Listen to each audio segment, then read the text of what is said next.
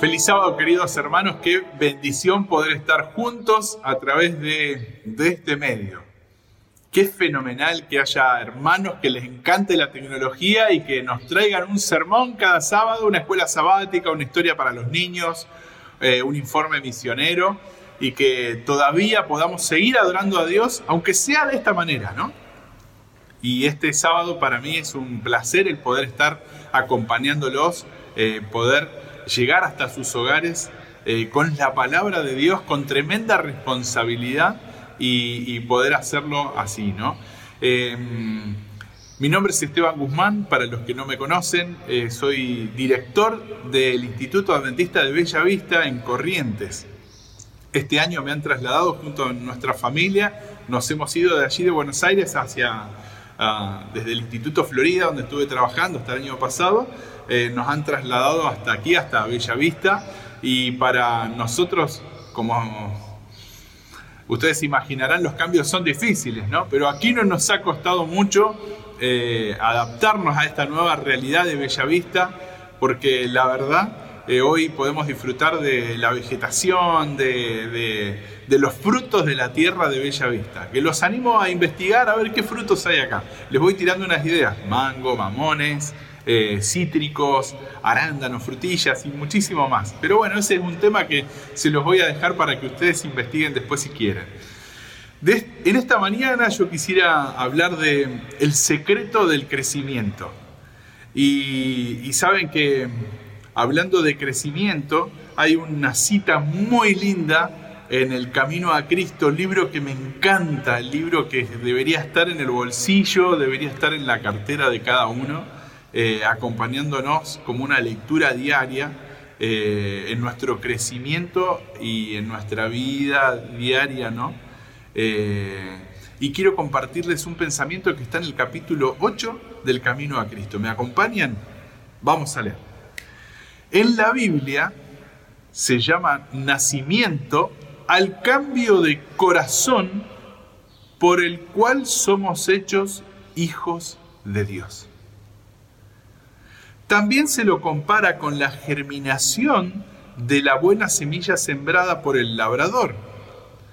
De igual modo, los que están recién convertidos a Cristo son como niños recién nacidos, creciendo a la estatura de hombres en Cristo Jesús. Como la buena simiente en el campo, tienen que crecer y dar fruto Isaías dice que serán llamados árboles de justicia plantados por Jehová mismo, para que Él sea glorificado. Qué tremenda cita, ¿no? Como la buena simiente en el campo, tienen que crecer y dar fruto. Como dice el texto, de igual modo los que están recién convertidos a Cristo son como niños recién nacidos creciendo a la estatura de hombres en Cristo Jesús. Qué impresionante cita, ¿no es cierto? Eh, o sea que para crecer espiritualmente tenemos que, es necesario nacer de nuevo. Saben que en la Biblia se llama eh, nacimiento al cambio de corazón. Eh, al cambio, al cambio de corazón. De igual manera, dice la cita, los que están recién convertidos a Cristo son como niños recién nacidos. Yo no sé si vos eh, participaste o pudiste ver alguna vez eh, el nacimiento de un niño, ¿no? A mí me, me tocó acompañar el nacimiento de mis, de mis, tres hijas. Me tocó, digo, me encantó acompañar, ¿no? Estar ahí al lado de mi esposa, poder ver a mis tres hijas nacer las tres nacieron por parto natural eh, y el haber estado al lado de mi esposa y ver el nacimiento de mis hijas para mí fue maravilloso. Eh, fue increíble, ¿no? Y, y, fíjense el texto lo que dice, de igual modo los que están recién convertidos a Cristo son como niños recién nacidos, creciendo a la estatura de hombres de Cristo Jesús. Entonces, ¿Qué nos está queriendo decir aquí la cita? Para cambiar de corazón es necesario cuidarnos de cometer errores como los que Dios aborrece. ¿Y, pero, ¿y qué es lo que aborrece el Señor? ¿De qué, qué, qué son las cosas que Dios aborrece? Si yo quiero cambiar mi corazón, tengo que saber qué cosas Dios, a Dios no le gustan. Y vamos a compartir lo que dice Proverbios capítulo 6, versículos 16 al 19. ¿Ya lo encontraste? ¿Lo tenés ahí en tu teléfono? ¿Lo tenés en, tu Biblia? Acompáñame en la lectura. Dice así, Proverbios 6, 16 al 19. Seis cosas aborrece Jehová, y aún siete abomina su alma. Los ojos altivos, la lengua mentirosa, las manos derramadoras de sangre inocente, el corazón que maquina pensamientos inicuos, los pies presurosos para correr al mal, el testigo falso que habla mentiras y el que siembra discordia entre hermanos. ¿Qué seis cosas aborrece el Señor? Y aún siete son abominables. Primero, los ojos altivos. Segundo, la lengua mentirosa. Tercero, las manos que derraman sangre inocente. Cuarto, el corazón que maquina pensamientos inicuos. Cinco, los pies que corren presurosos al mal. Seis, el testigo falso que dice mentiras. Y siete, el que siembra discordia entre hermanos. ¿Y qué es esto de los ojos altivos?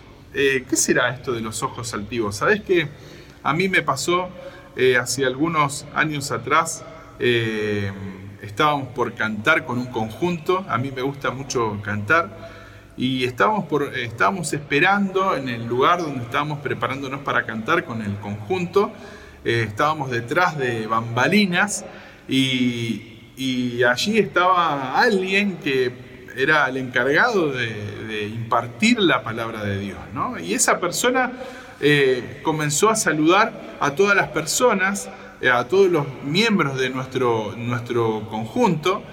Y, quiero contarles que para esa época yo no era una persona que conocía a, los predicadores, a, toda la iglesia en su conjunto. Era bastante nuevo en la iglesia, ¿sí? Em, si bien había estudiado en Balcarce tres años y me había rozado con mucha gente conocida de la iglesia, pero no conocía tanto, ¿no? La cuestión es que esta persona era un personaje bastante reconocido, importante, y fue saludando uno por uno y se acercó a mí, y entonces eh, se me acerca, me da la mano y me dice, ¿cómo es tu nombre? Y bueno, yo le digo, mi nombre es Esteban Guzmán, y entonces le digo, ¿y el suyo?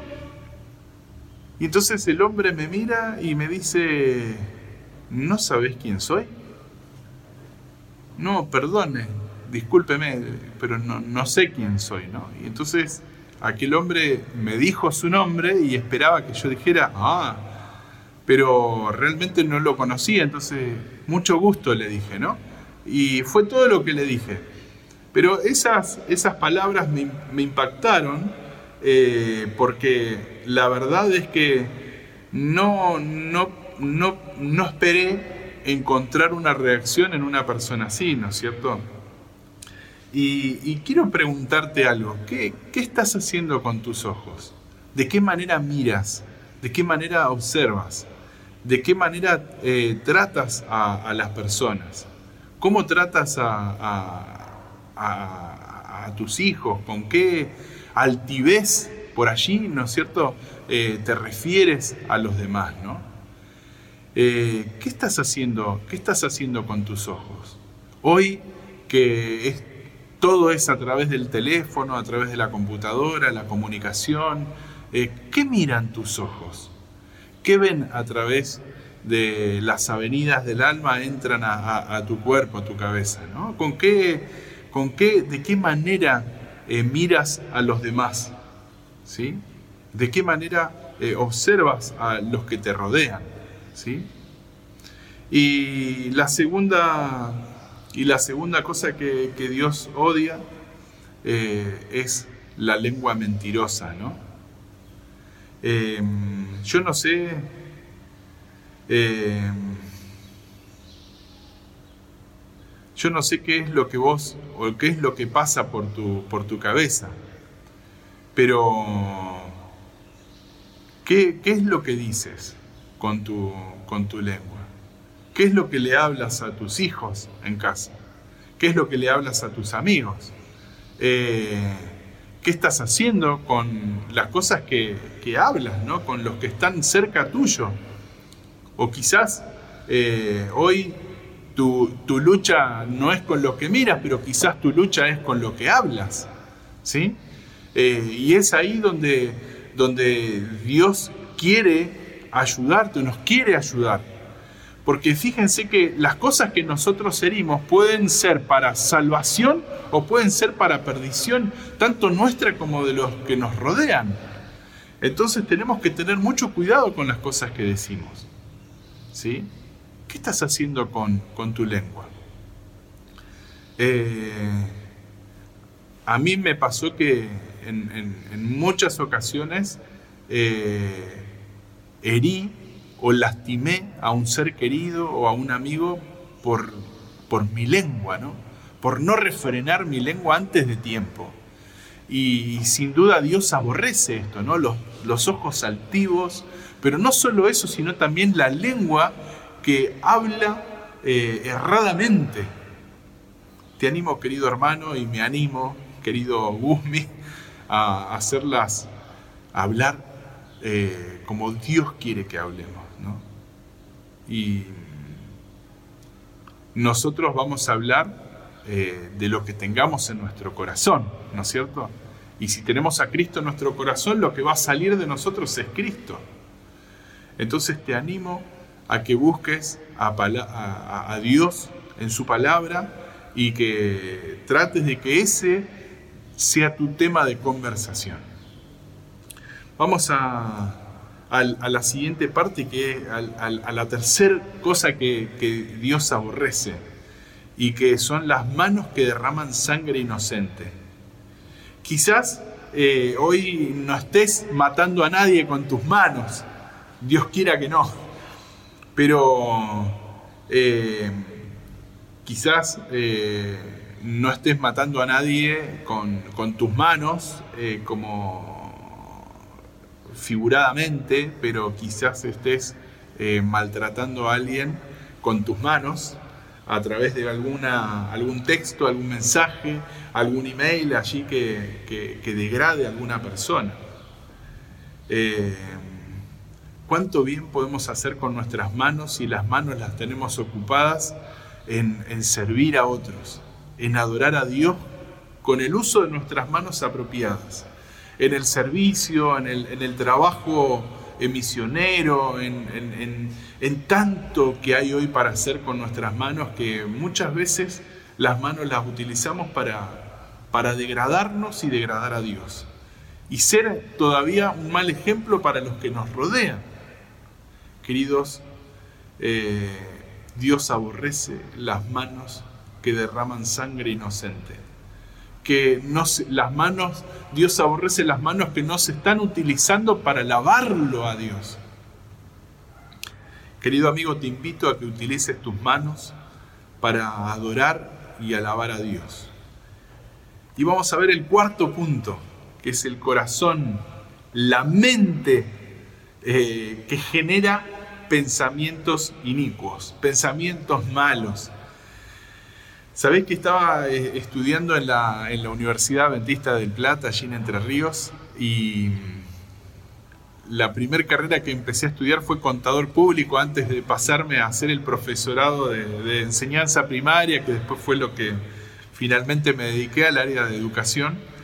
Y tenía un compañero eh, que no me caía bien pero ¿por qué no me caía bien este compañero? Resulta que Augusto tenía la capacidad de ser un buen estudiante, de, leer anticipadamente lo que la, materia que se venía para adelante. Entonces algún profesor decía, bueno, alguien leyó el libro o alguien leyó el artículo, o alguien leyó tal cosa y él levantaba la mano y encima se sentaba adelante y él siempre tenía eh, ocasión para opinar y para que los profesores digan, muy bien Augusto, muy bien Augusto, qué bien que... Sí, qué bueno. Y en alguna ocasión algún profesor decía, ¿por qué no hacen como Augusto? ¿no? Y esas cosas, ustedes saben, a los, a los jóvenes, a los adolescentes no, nos duele, ¿no es cierto? Y ahí estaba ese, ese profesor o esa profesora refiriéndose a Augusto, Augusto, Augusto, ¿no? Y resulta que un día don Augusto faltó a la escuela, faltó allí a las clases en la universidad, y una profesora en la clase hizo una pregunta y entonces nadie contestó y entonces la profesora dijo, ah, se nota que no está Augusto en la clase. Pa, ¿Para qué dijo eso la profesora? Cuando la profe dijo eso, todos empezamos a hablar de Augusto.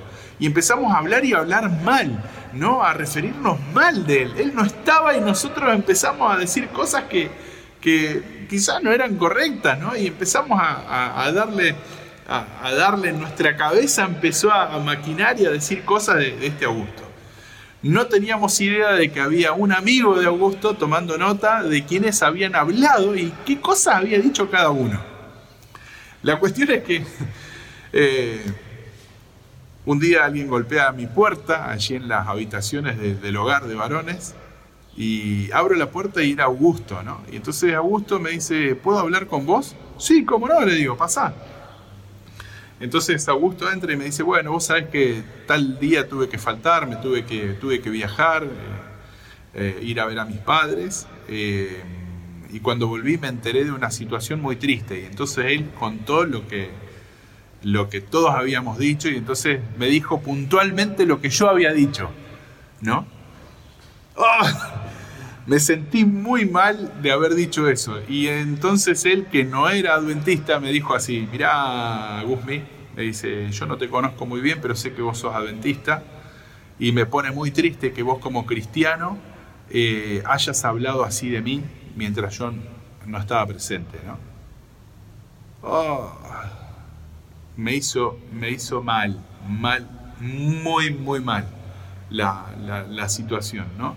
Eh, había tenido malos pensamientos de él y sin razón, porque la verdad que no lo conocía Augusto, pero el tiempo fue pasando, eh, él habló con todos los que habían hablado mal de él, eh, y recuerdo una, una reunión de hogar estábamos teniendo un culto en el hogar, todos, todos los varones estábamos allí y uno de los preceptores habló acerca del perdón, de pedir perdón, de perdonarnos entre nosotros y entonces él dijo, ¿alguno de ustedes quiere pedirle perdón a alguien de acá del hogar y quiere hacerlo ahora? Y yo recuerdo que ese sermón me movió tanto que yo dije, bueno, voy, tengo algo para decir. Y ahí fui, me paré y dije, en mi lugar creo que fue, y dije, bueno, hace un tiempo y conté todo lo que había pasado, ¿no? Y entonces eh, yo dije, bueno, querido Augusto, y me di vuelta, estaba por ahí, quiero pedirte perdón públicamente porque yo públicamente te, te traté mal. Y ahora públicamente te quiero pedir perdón por lo que dije de vos. Y Augusto se puso de pie caminó, salió hacia el pasillo, caminó hacia donde yo estaba, yo traté de salir también de entre medio donde estaban los, jóvenes también, hasta el pasillo y ahí nos dimos un abrazo. Y no saben el, sentimiento de todo el hogar de varones, ahí todos aplaudiendo, ¡eh! todos eufóricos, ¿no? Porque eso es lo que quiere Dios que nosotros hagamos, que que, si hay algún mal pensamiento en nosotros y nosotros tratamos a alguien mal, donde en nuestra cabeza se generaron esas ideas malas y erradas, nosotros podamos rectificar con de verdadero corazón, ¿no? de todo corazón, con nuestra mente podamos hacer las cosas bien, correctas, como Él quiere que, que nosotros, eh, que nosotros la hagamos. ¿no? ¿Qué estás haciendo con tu corazón? ¿Qué estás haciendo con tu mente? Te invito a que en tu mente se generen pensamientos no de continuo al mal, sino pensamientos que favorezcan a la alegría, que favorezcan a, que mi familia, a que los que están cerca mío hoy puedan tener una vida también más cerca de Cristo. ¿Sí? Te invito a que en tus pensamientos eh, los cambies. Yo sé que esto va a ser muy difícil y, y, sé que a muchos les cuesta esto, incluso a mí me cuesta, pensar, levantarme a la mañana y decir, pucha, ¿de qué manera hoy yo puedo hacer un bien a mi familia? ¿De qué manera hoy yo puedo sumar a los que viven conmigo? O si yo estoy solo, ver de algún amigo que necesite de mi ayuda y ver de qué manera puedo ayudarlo. ¿Qué estás haciendo con tu corazón, con tu mente? Cuarto punto, el corazón que genera pensamientos inicuos odia el Señor. Vamos con el quinto. Los pies que corren presurosos al mal. basta, Señor. Ya, ya estaba suficiente con, con, con, los cuatro, con los cuatro puntos que hemos visto hasta ahora. Pero todavía hay cinco, y sí, todavía hay seis y hay siete. Faltan, faltan. Todavía no, no se vayan, no se vayan. Los pies que corren presurosos al mal. Eh, bueno, quizás podemos decir, bueno, esto es fácil, vamos a tratar de no correr hacia aquel lado, vamos a tratar de correr para el otro lado. Sí, pero eso lo gobierna la mente, eso lo decidís vos, eso lo decido yo. ¿Qué voy a hacer con mis pies? ¿Para dónde voy a ir? ¿Para acá o para allá? Si Tengo la posibilidad de hacer, ¿para qué lado no me voy a equivocar? ¿Para qué lado sí me voy a equivocar? ¿Para dónde voy? Bueno, Señor, ayúdame a gobernar mis pies, mi mente, para que yo decida siempre lo que es correcto y vaya para el lado que es correcto. ¿Qué estás haciendo con tus pies? ¿Hacia dónde van? ¿Hacia dónde te llevan?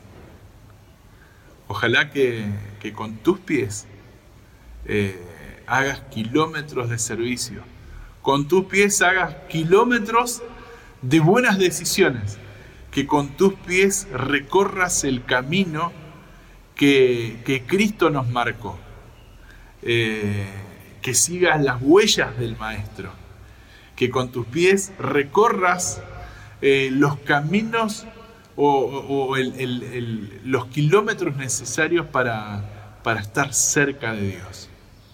Ojalá que con tus pies, ojalá que hagamos con nuestros pies lo necesario para seguir al Maestro. Vamos con el, punto número 6. El testigo falso que dice mentiras. Qué complicado esto, ¿no es cierto? El, testigo falso que dice mentiras. ¿Y alguna vez te tocó testificar? ¿Alguna vez te tocó estar ante un juez y tener que decir la verdad? Eh, Hoy Dios está necesitando hombres y mujeres que no se vendan, no se compren ni se vendan, ¿no? que sean leales como la brújula al polo. Eh, el testigo falso que dice mentiras, eh, ojalá, ojalá que... Yo sé que, que Dios de alguna manera cuando escribe o manda a escribir algo es para que nosotros entendamos que, es posible que nosotros nos equivoquemos. Entonces, Él lo pone para que lo leamos y eso está acá por alguna razón. Y ojalá que vos no seas de aquellas personas que hoy estén eh, comprometidas a testificar y que lo hagas con mentira.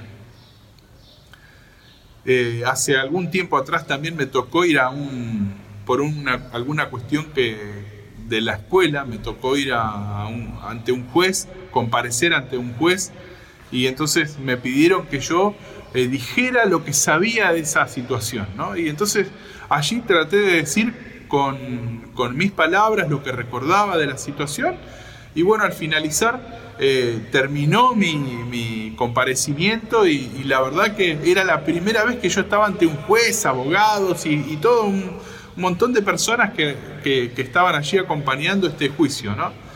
Era la primera vez que me paraba frente a un juez y la verdad que no se siente muy, muy lindo. Pero muchas veces no estamos ante un juez, ante abogados y mucha gente. A veces estamos frente a una persona. A veces estamos frente a nuestra esposa, nuestro esposo, y, o nuestro mejor amigo, nuestro hermano, y ahí salen mentiras o decimos cosas de otros que no, no son correctas, ¿no? Eh, ojalá que eh, nuestro testimonio sea un testimonio de verdad, eh, sea un testimonio impregnado del amor de Cristo en nuestro corazón. Ojalá que el Señor haga la transformación necesaria en nuestra vida si nosotros lo deseamos para que, para que nuestro testimonio sea un testimonio vivo eh, que demuestre el verdadero eh, eh, carácter de Dios en nuestra vida. Y vamos con el séptimo, el que siembra discordia entre hermanos. Ah, y bueno, acá podemos decir entre mis hermanos, acá en casa tengo dos hermanos, ay, si yo soy hijo único no tengo ese problema pero los hermanos también pueden ser los hermanos de la iglesia, ¿no? Y así como pasa a veces en la familia, donde hay dificultades, hay, hay, hay, malos tratos entre los hermanos de la familia, yo no sé cómo era tu casa, quizás en la tuya haya sido espectacular. Nosotros, yo con mis hermanos muchas veces nos llevábamos muy mal. Eh, es más, mi hermano más grande no quería que yo vaya atrás de él y yo no quería que mi hermano más chico anduviera atrás mío, así que muchas veces eh, hasta le llegué a tirar piedras a mi hermano más chico para que me deje. Pobre mi hermano lo trataba como un perro, pero así es a veces las relaciones entre los hermanos. Y yo sé que hay muchos hermanos que se han llevado súper recontra bien, hasta hoy se llevan excelente con sus hermanos. Hoy yo me llevo re bien con mis hermanos. Pero nada, cuando éramos chicos nos llevábamos muy mal. Y así a veces pasa en la iglesia. Tratamos a nuestros hermanos de iglesia como si fueran nuestros hermanos carnales y los tenemos mal a mal llevar, los tratamos mal, les tiramos piedra. No, no les tiramos piedra, pero no, tenemos una buena relación a veces con nuestros hermanos. Hasta a veces nos tomamos la libertad de hablar de mal de ellos, de no, no, no, no acompañarnos, no estar al lado de ellos. Eh, y muchas veces sembrando discordia, ¿no? Eh, el que siembra discordia entre los hermanos, eso odia al Señor, ¿no? a, nuestro buen Dios no le gusta que nosotros tratemos mal a nuestros hermanos y en especial a los hermanos de la fe. Eh, y la verdad que Dios quiere hacer un cambio en nosotros. Dios espera que, que nosotros nos tratemos bien, que Dios quiere ver en nosotros a hombres y mujeres transformados por su Santo Espíritu y, saben que les, quiero compartir.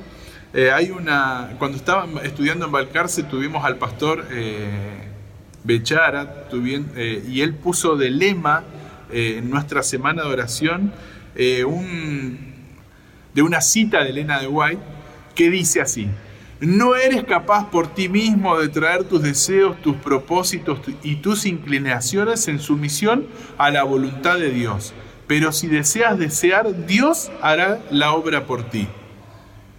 Eh, ¿Cómo?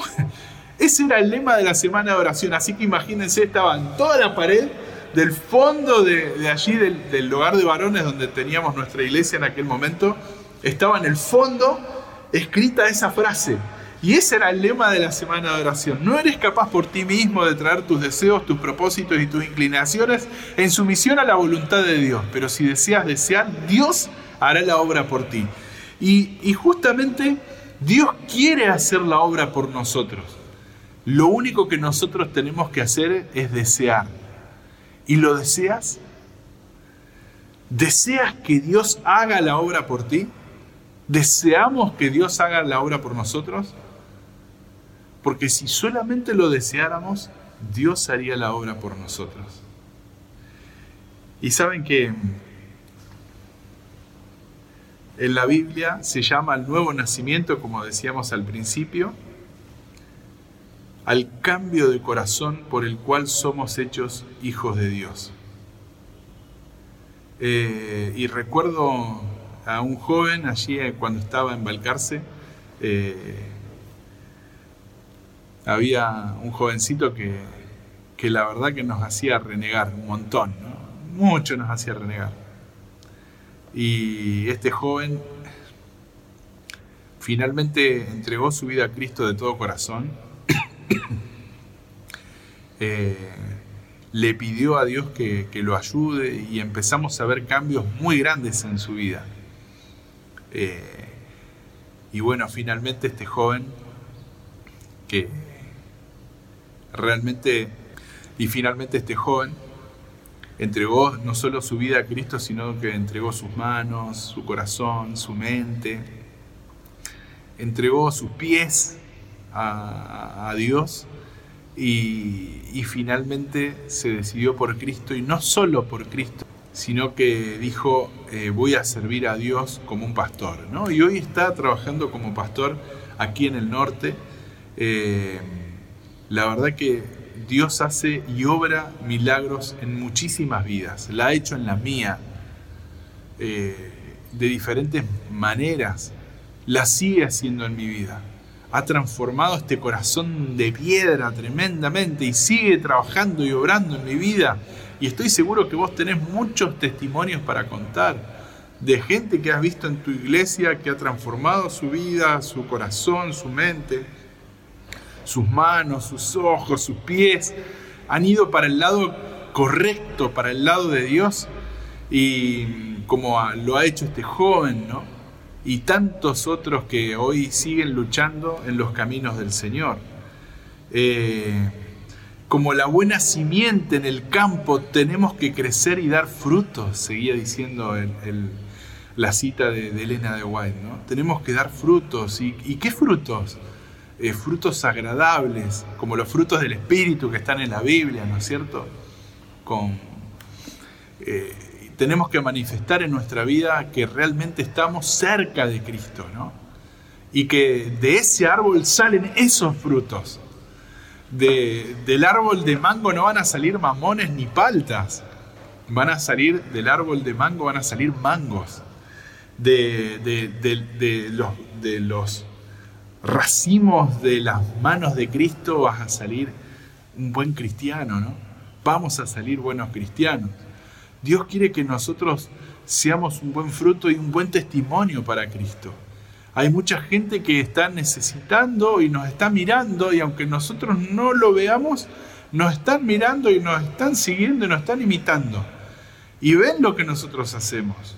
Más como los que somos padres, somos testimonio para nuestros hijos en cuanto a nuestro carácter se desborda y bueno, ellos absorben todo eso y después imitarán en su momento. ¿no? Eh, Isaías 61.3 dice, llamados árboles de justicia, plantados por Jehová mismo, para que Él sea glorificado. Él quiere que nosotros lo glorifiquemos con nuestras vidas y quiere llamarnos árboles de justicia. ¿Realmente querés, eh, ser eh, un, hombre de justicia? ¿Querés ser llamado un hombre, una mujer de justicia? Y Juan 3.3 dice, si el hombre no naciere de nuevo, no puede ser hecho participante de la vida que Cristo vino a dar. Eh, y esto es, complicado, ¿no es cierto? Pero no es difícil porque, ¿se acuerdan lo que dijo Bechara? ¿Se acuerdan la semana de oración de Bechara? Si deseas desear, eh, Dios hará la obra por ti. Dios quiere que vos seas participante de la vida con Cristo que Él nos vino a dar. Pero vos querés, eh, si deseas desear, Dios va a hacer la obra por ti. ¿Lo deseas? ¿Así lo deseas? Te invito a que, a que mm, lo desees. Te invito a que tengas en cuenta los seis y hasta un siete eh, cosas que aborrece el Señor para que la reflexiones. Y yo sé que vos todo esto lo sabéis, lo tenés reclaro, hay cosas que, vos has visto, eh, que vos ya sabés que no tenés que hacer, pero acá yo he sentido, o he sentido la impresión de Dios para que comparta esto contigo en este, en este sábado y estoy seguro que Dios cuando nos impresiona para dar testimonio de algo es porque Dios sabe quién lo está necesitando. Y estas cosas aborrece el Señor y con esto termino. Los ojos altivos, la lengua mentirosa, las manos que derraman sangre inocente, el corazón que maquina pensamientos inicuos, los pies que corren presurosos al mal, el testigo falso que dice mentiras, el que siembra discordia entre hermanos. Todo esto está en Proverbios 6, 16 al 19. Queridos, eh, Dios quiere hacer una transformación en nuestra vida y está esperando que nosotros eh, nos entreguemos, le entreguemos todo nuestro ser a Él. ¿sí? Y dijo todas estas seis cosas, sí, y aún siete, para que, que integran el todo del ser, ¿no? Los ojos, la mente, las manos, los pies. Eh, ahí está, está todo, ¿no? Está todo. Eh, y quiere que nosotros le entreguemos nuestro, nuestro ser a Él. En especial que pongamos nuestro carácter en sumisión a la voluntad de Dios. ¿sí? Él quiere que nosotros le entreguemos toda nuestra vida a Él.